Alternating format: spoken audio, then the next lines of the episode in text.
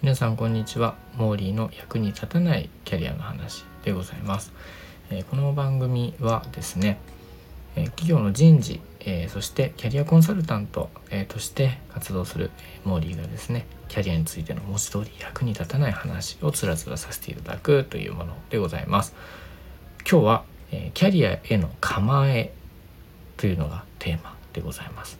えーキャリアについての構えっていうのはですねあの僕の比喩的な表現でもしかしたら元からこういう言葉あるのか僕はなんか作った気でいるんですけどどっかからパクったのかもしれません、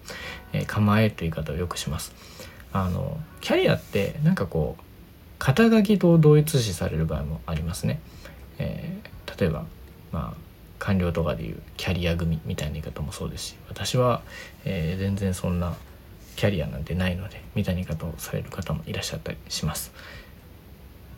まあでも本来キャリアっていうのはそういうふうなことではなくて、えー、まあキャリアデザインというふうな言い方をされたりするようにですね人それぞれかけがえのないキャリアというものがあるはずでございます。まあ先ほどのキャリアデザインという言い方にも少しね、えー、なんか誤解される余地があるような気がするんですけど、まあ、キャリアっていうとこうすごく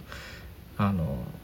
ガチガチに考えないといけないものっていうふうに思われたりとかキャリアを考えるっていうのはあれこれ思い悩むことではなくこう未来を見て逆算していくことが、えー、キャリアを考えるっていうことなんだとかキャリアを意識するっていうのは要するにこう転職して、えー、年収を伸ばしていくことだというふうに、えー、感じられていたりとかね、えこういうふうにされがちなんですよね。でも本来キャリアってすごく豊かな概念なはずなんですね。えもちろん仕事だけではないです。社会の一船員としての役割、え、家庭での役割地域での役割、え、自分自身の、え、まあ、何か持つ価値観、えその中で、え何かを実現したい。そういったことをやっていく過程、えこういったような幅広いそして深い概念、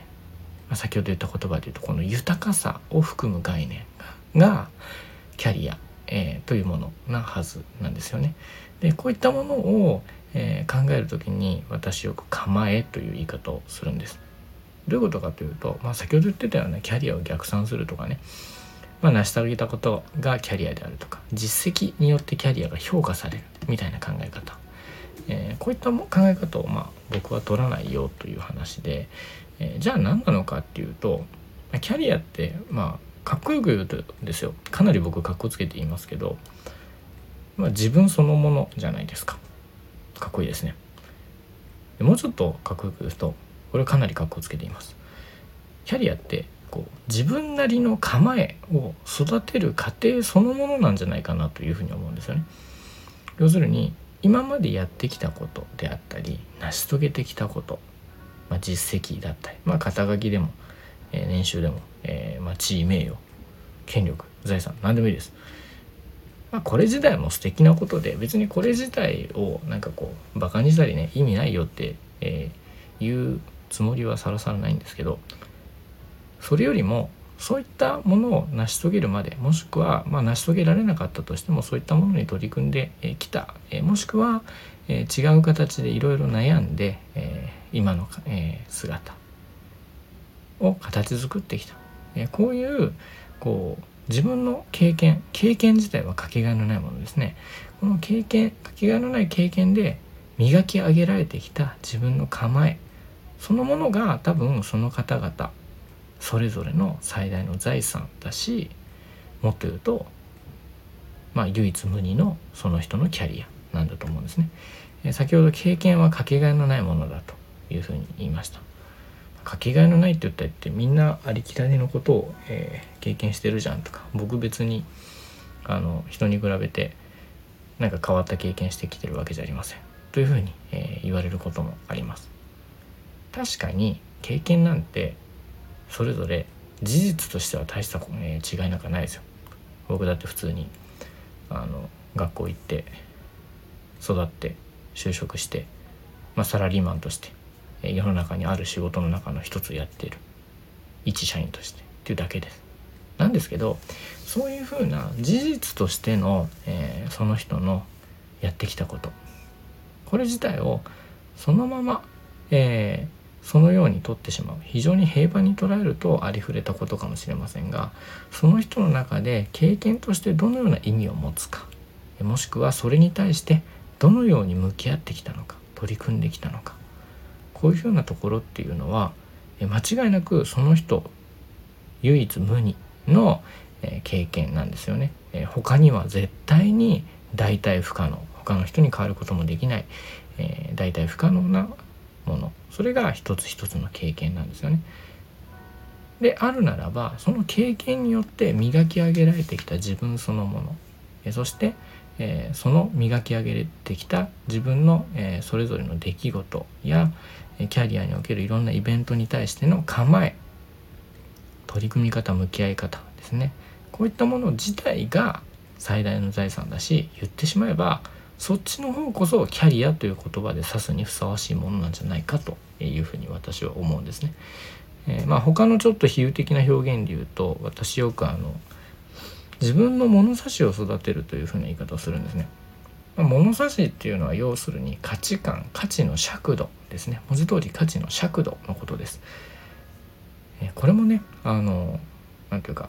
客観的にっていうことばっかりにこだわりすぎると例えばまあよく言う学歴であったり収入であったり財産であったり社会的ステータスであったりとかね、えー、こういうふうなものになってしまうかなと思うんですけど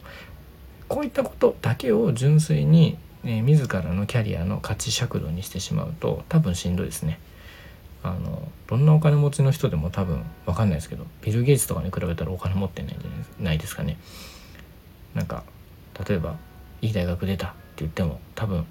あのアカデミックな、えー、価値で言うと例えばノーベル賞を取った人にはかなわないでしょうみたいな形で、えー、こういった、えー、価値尺度、え客観的なある意味客観的なんですね、え平凡な直線的な価値観で、え物事を測っているだけだったら絶対に、えキャリアという意味での本質的な満足度というのを得る、え納得を得るというのは非常に難しくなってくる。なので自分なりの価値観を育てる自分なりにこの選択もしくは今置かれている状態こういったものというのは自分にとってどういう価値を持つものなんだなとか満足できる状態なんだな。納得ができるな、え、もしくは、え、私がこのように向き合っていれば、え、もしくはこれからこのように向き合えば。もっと満足できるのかな。もしくは納得できるのかな。こういうふうなことを考えていく。価値判断を自分ごと化していくっていうことですね。外にある外的な尺度ではなく自分自身の物差しを育てていくことによって自分の価値観で価値を判断していく。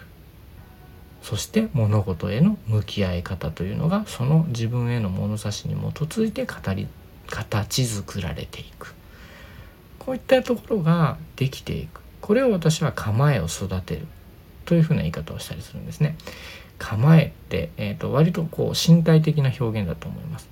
一人一人多分癖があることですね構えというのはね。ある程度なんとなく、えー、望ましい体の使い方であったりっていうのは多分あるんでしょう構えということでも。でも一人一人、えー、違う構えだしその人の体の癖筋力骨格こういうふうなものに合った最適の構えというものがそれぞれあるはずですそしてその構えというものは、えー、一人一人の物事への向き合い方において最大の力を発揮する最大の価値を得ることができるものに、え、なっていくしなっていくように努力できるはずなんですね。そういう意味で私はこのキャリアについての構えっていう言葉が気に入ってですね非常に気に入っていてですねあのよくいろんなところで、え、表現としても、え、お話をしているということです。あのごちゃごちゃ喋ってますけど何が言いたいかっていうとあのあんまりこうキャリアにおいてとか、まあ、私新卒採用の担当しているので就活の話とかでもよくね、えー、出てくる話なんですけどあの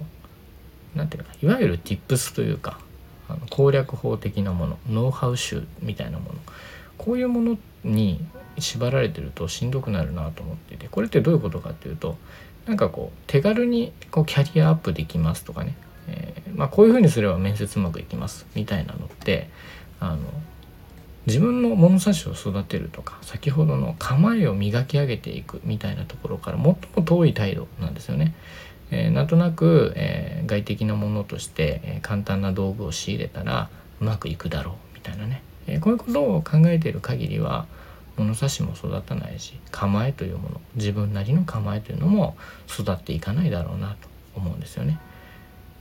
ということを考えていると結構この構えっていい例えだなとちょっと自画自賛しているところ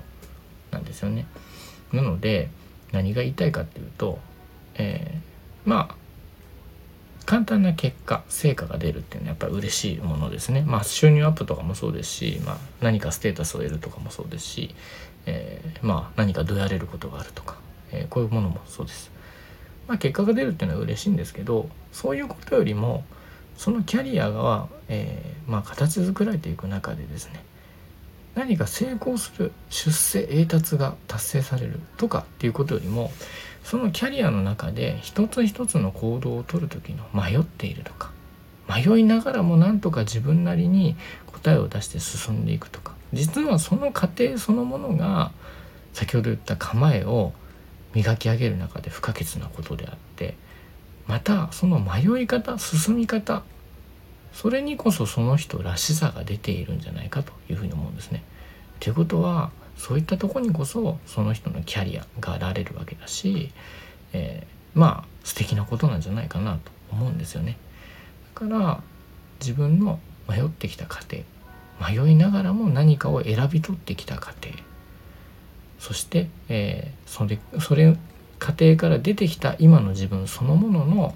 物事への向き合い方みたいなところこういったようなところに目を向けてみることが、まあ、自分を受け入れることにもなりますし自分を認めてあげることにもなりますし何より自分らしさであったりこれからの自分の、えー、物事への向き合い方っていうのを新たに考えるきっかけ見直す手がかりにもなるんじゃないかなというふうに思っていますよということです。えー、今日の、えー、役に立たないキャリアの話はいつもに増して抽象的でしたね。えー、なんか役に立たなさが非常にこう高いんじゃないかなというふうに思ってます、えー、僕としてはこういう話が割とやりたかったって話なんですよね、まあ、あまりこう積極臭い話がしたいわけじゃないんですけど